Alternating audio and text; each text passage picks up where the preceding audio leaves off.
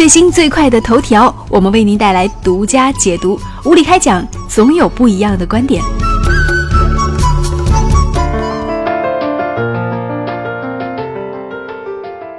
我们或许都有过替闺蜜出头，帮她对付那个不堪的男朋友的时候，还会生气，因为闺蜜受了欺负而跟渣男进行理论和争执。但是，当你看到江歌案件的这样的一个惨剧的时候，你的后背会不会泛起一丝凉意呢？江歌案过去已经快一年时间了，但惊人的往事似乎都是历历在目。一九九二年出生的江歌，如果还在世上，今年是二十五岁，正值灿烂的花季，而他的生命定格在了二零一六年十一月三号那一天。那一天跟往常并没有什么不同，只不过江哥收到了闺蜜，也就是他的同住女友刘星的求助电话，说自己被之前的同居过的男朋友苦苦纠缠，让江哥去车站接她。江哥替刘星买了他最喜欢吃的馄饨，在车站等了两个小时，接了她之后一起回家，在回家的路上遇到了刘星的前男友陈世峰。为了保护朋友，江歌让刘星先进屋，选择自己在外面和刘星的前男友理论，并且制止他进屋，然后就有了后来的一切。外面尖叫声、撕扯声混成一片，江歌喊着救命，喊着报警，浑身是血，满地是血。江歌在自己门口被刘星的前男友捅了无数刀，脖子。胸部刀刀致命，他倒在血泊中，最终因为失血过多而死亡。最后喊话的是江哥的妈妈。江哥的妈妈怎么面对这一切？女儿是他的骄傲，他倾尽所有。他一直希望女儿能够早日学成回国。他为了送江哥读书，甚至卖掉了房子，在集市上批发布料做衣服。然而这一切灰飞烟灭，悲剧让人心痛，而更加让江歌的母亲难以接受的是，江歌的住在一起的闺蜜刘星在整件事情发生之后的态度。江歌的妈妈第一时间知道消息后赶到了现场，但是刘星却拒绝面对江歌的妈妈。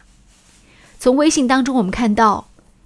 江歌的母亲对于刘星发出的那些微信的语言文字都没有得到刘星的任何回应，其中包括有“刘星，江哥火化了，你不想对我说一些什么吗？”之后依然是一个母亲单方面的呐喊：“刘星，我要带江哥回家了，从来到日本我就没有见到你，江哥最后一面你都不去送送他。”我的信息你也不回，你是怎么想的？江哥的母亲迫切的希望能够找到刘鑫。他说：“他不是为了让他偿命，也不是为了对他大声的斥责，他只是至始至终都想知道女儿生命最后一刻究竟是什么样子。”我们所能知道的就是，就在前两天，江歌的母亲终于和刘鑫见面了。当然，刘鑫不停的会对这位母亲说着很多个对不起，但是对于江哥的母亲来说，这一声对不起似乎已经太迟了。而且在这之前，刘星的妈妈在他的这个跟江哥的母亲的对话当中，他认为自己的女儿对于江哥的死没有任何的责任。那关于这件事情呢，我们来听听五月小龙他有什么样的一些观点。留学生啊，年轻的女孩子在异国他乡，彼此之间啊，闺蜜的的确确啊，是一个既是朋友又相当是一个家人的存在。对，我可以理解这两个女孩之间那种相扶相帮，起码最开始是这样啊。说刘星还有江哥两个人呢，既能够以姐妹相称，肯定是呢，是一个共度难关的一个关系啊，毕竟还住在一起。发生了这样一个事情的话呢，我相信啊，他们两个人都没有任何故意的一个成分在里面，对不对？我说江哥平白无故的卷入到了这么一个事件当中，而且献出了他年仅二十四岁的宝贵生命，。对这是事实。嗯，但是呢，我相信大家也应该理解，这个案件就是到了这么一个出现了一个惨剧的一个情况下，应该也不是刘星所希望看到的。对，是吧？没有任何人希望看到一条人命就这样消失掉。嗯，那么我们现在再来讨论这个事情的关键之处呢，是来源于我们说死者的母亲，他现在呢主要来讲说啊，死者的母亲，她在控诉，控诉自己的女儿江歌，在逝去的三百多天里来，事件的当事人刘鑫没有给他一个合理的一个解释，嗯没有当面给他一个歉意，甚至呢没有参与到刘鑫的一个追悼会。追悼会，所以呢，他现在所有一个心力啊，基本上就放在这里，他需要需要这个自己的女儿，在最后生命的弥留之刻还在现场的这个女生刘鑫站出来，因为呢，他可能认为通过这种方式，可以还能够间接的或者最后的去追索一下自己女儿的在这个人世间当中的一丝一点。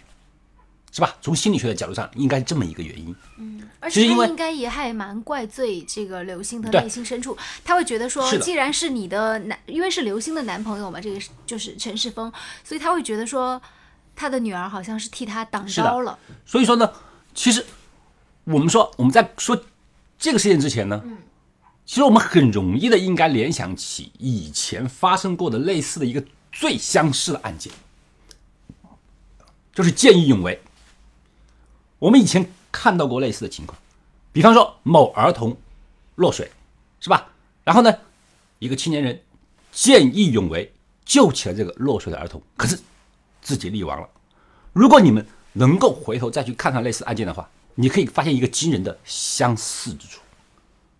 他们都会说：“我的孩子见义勇为救了你的孩子，是吧？我孩子死了，可是你对我没有半个谢字，你消失了。”大家有没有这样的一个记忆？有，绝对有这样的一个新闻。嗯，实际上呢，很多情况都是这样的。刚刚我们刚刚谈到了，这真的是一个罗生门，我们很难说清楚当时这个情况。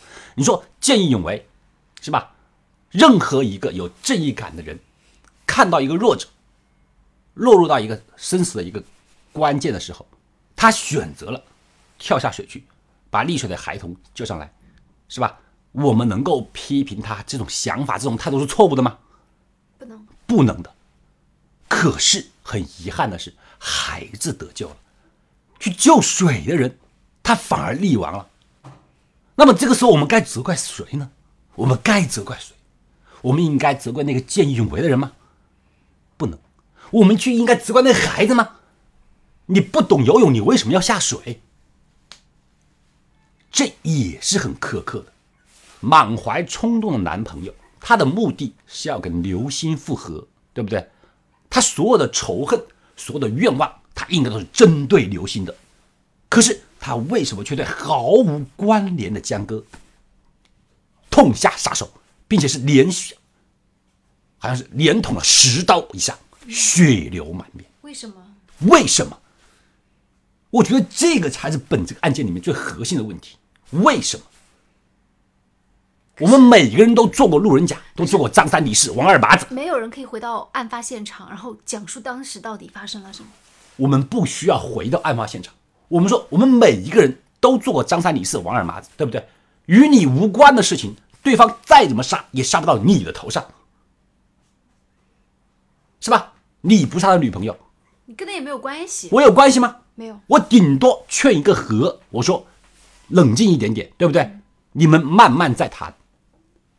那为什么凶手的屠刀却举向了毫无关系的、本来毫无关系的江哥呢？就这个东西之间是肯定是有一个争端在里面的。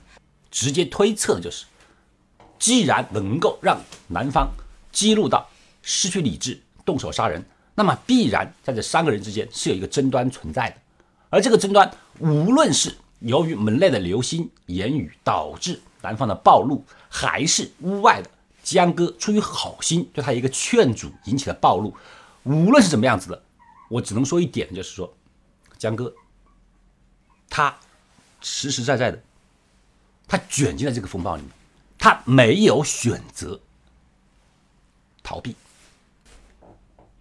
所以呢，现在很多在家长，包括老师，还有警察，是吧？在讲课的时候，在给同学们讲课的时候，他都会提到一个问题：鼓励见义勇为，但是提倡量力而行。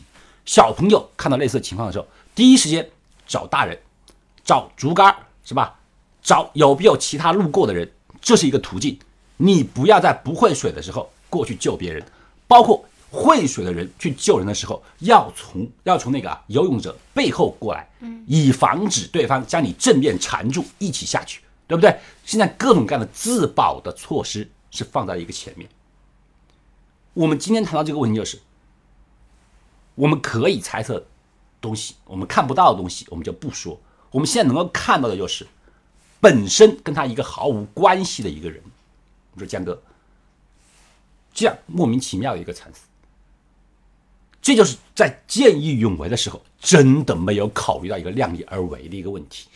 我们看到网络评论的时候，很多的人愤怒的是义愤填膺的，他们的愤怒来源于什么呢？来源于死者母亲的悲哀和悲伤。我们不愿意看到英雄流血又流泪，这个我的态度跟大家是共同的。但是。我们不能够因为当事人的悲伤，我们就没有去公平的去考虑当事人的一个处境的问题。首先，请大家注意一点：这个事件的矛头，这个事件的最坏最坏的人是刘星的男友。他冲动杀人，他杀了一个完全无辜的一个女生。我们现在一味的将矛头对到刘星的头上。对事情真的有什么帮助吗？设身处地的去想一下，刘星他想到的事情就是：我有一个男友，现在这个男友跟我不和，我要跟他分手，对方不愿意，对方过来纠缠，他有想到过对方要跟我同归于尽，要杀人吗？他能够预料到的吗？我们是说，现在因为已经出现了一个牺牲者。任何一个有牺牲者的家庭的时候，他的家人都会很悲伤，的的确确。但是，请大家一定要注意到，这个案件里面最值得我们去恨的人，应该是那个凶手，而不是刘星。两个女生都是很无辜的，都是很可怜的。面对门外有一个持刀杀人的一个凶手啊，你要留心开门，开门干什么呢？送死。甚至我们可以看到网上很多人说：“他说你都没有听到外面有人求救吗？隔壁的人都听到了，怎么你听不到呢？那你有没有考虑到为什么隔壁的人也没出来呢？整个案件的外面就是一个林大街呀。”他说：“开门以后血洒遍地，对不对？”他说：“外面下着雨，雨将雪水冲得很大，这说明他是一楼，并且他的门直接对着大门，对不对？有人来吗？”谁敢去跟一个失去理智的人去这样门对门？那你觉得刘星有没有必要去向江哥的母亲去道歉，或者说你怎么理解他之后呃在朋友圈里那些做了发型啊，然后玩乐的照片等等？我们可以谈的就是他真的是在逃避。在案发的时候，我们可以说。他只是一个无辜的当事人，或者他有很多很多他不应该去做的事情，比方说不应该交一个如此奇怪的男友，并且他跟男友之间谈分手的方式肯定是有问题。他如果没有给对方狠话的话，是吧？或者是对于那个男友造成了某一些经济或者精神上面的一个损伤的话，对方不至于这么偏激，这些都是他的问题。但是。导致这个案件升级成一个杀人案，绝对不是他的初衷。那么刘星这个人有没有问题？有，他的人格是有问题的。但是作为一个小女生来讲，逃避，我觉得可能是很多人的第一选择。当死者的母亲一味的说你需要给我一个对不起的时候，不好意思，站在心理学的角度上，我不得不跟大家说，相当于在帮助对方做一个心理复健。其实这个里面并不是说缺一个道歉，你道歉一万遍，死者的母亲，她的要求实际上就是要一遍一遍的通过这种询问的方式来获得自己的女儿还在这个世界上存在过的唯一的一种证据。其实，死者的母亲。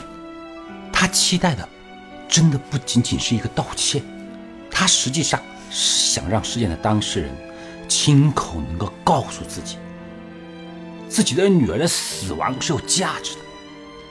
他需要是那句感谢，他会深深的告诉你，谢谢他。如果不是他的话，可能今天死的就是我。你的女儿，她死的很伟大。我感谢你，是通过这种方式能够获得一种价值感、心里的安慰。这个可能才是他真正所需要的。而刘星以及刘星的母亲，恰恰在这一方面不仅仅没有去满足，反而还在伤口上撒了一把盐。这个就是刘星最错的地方。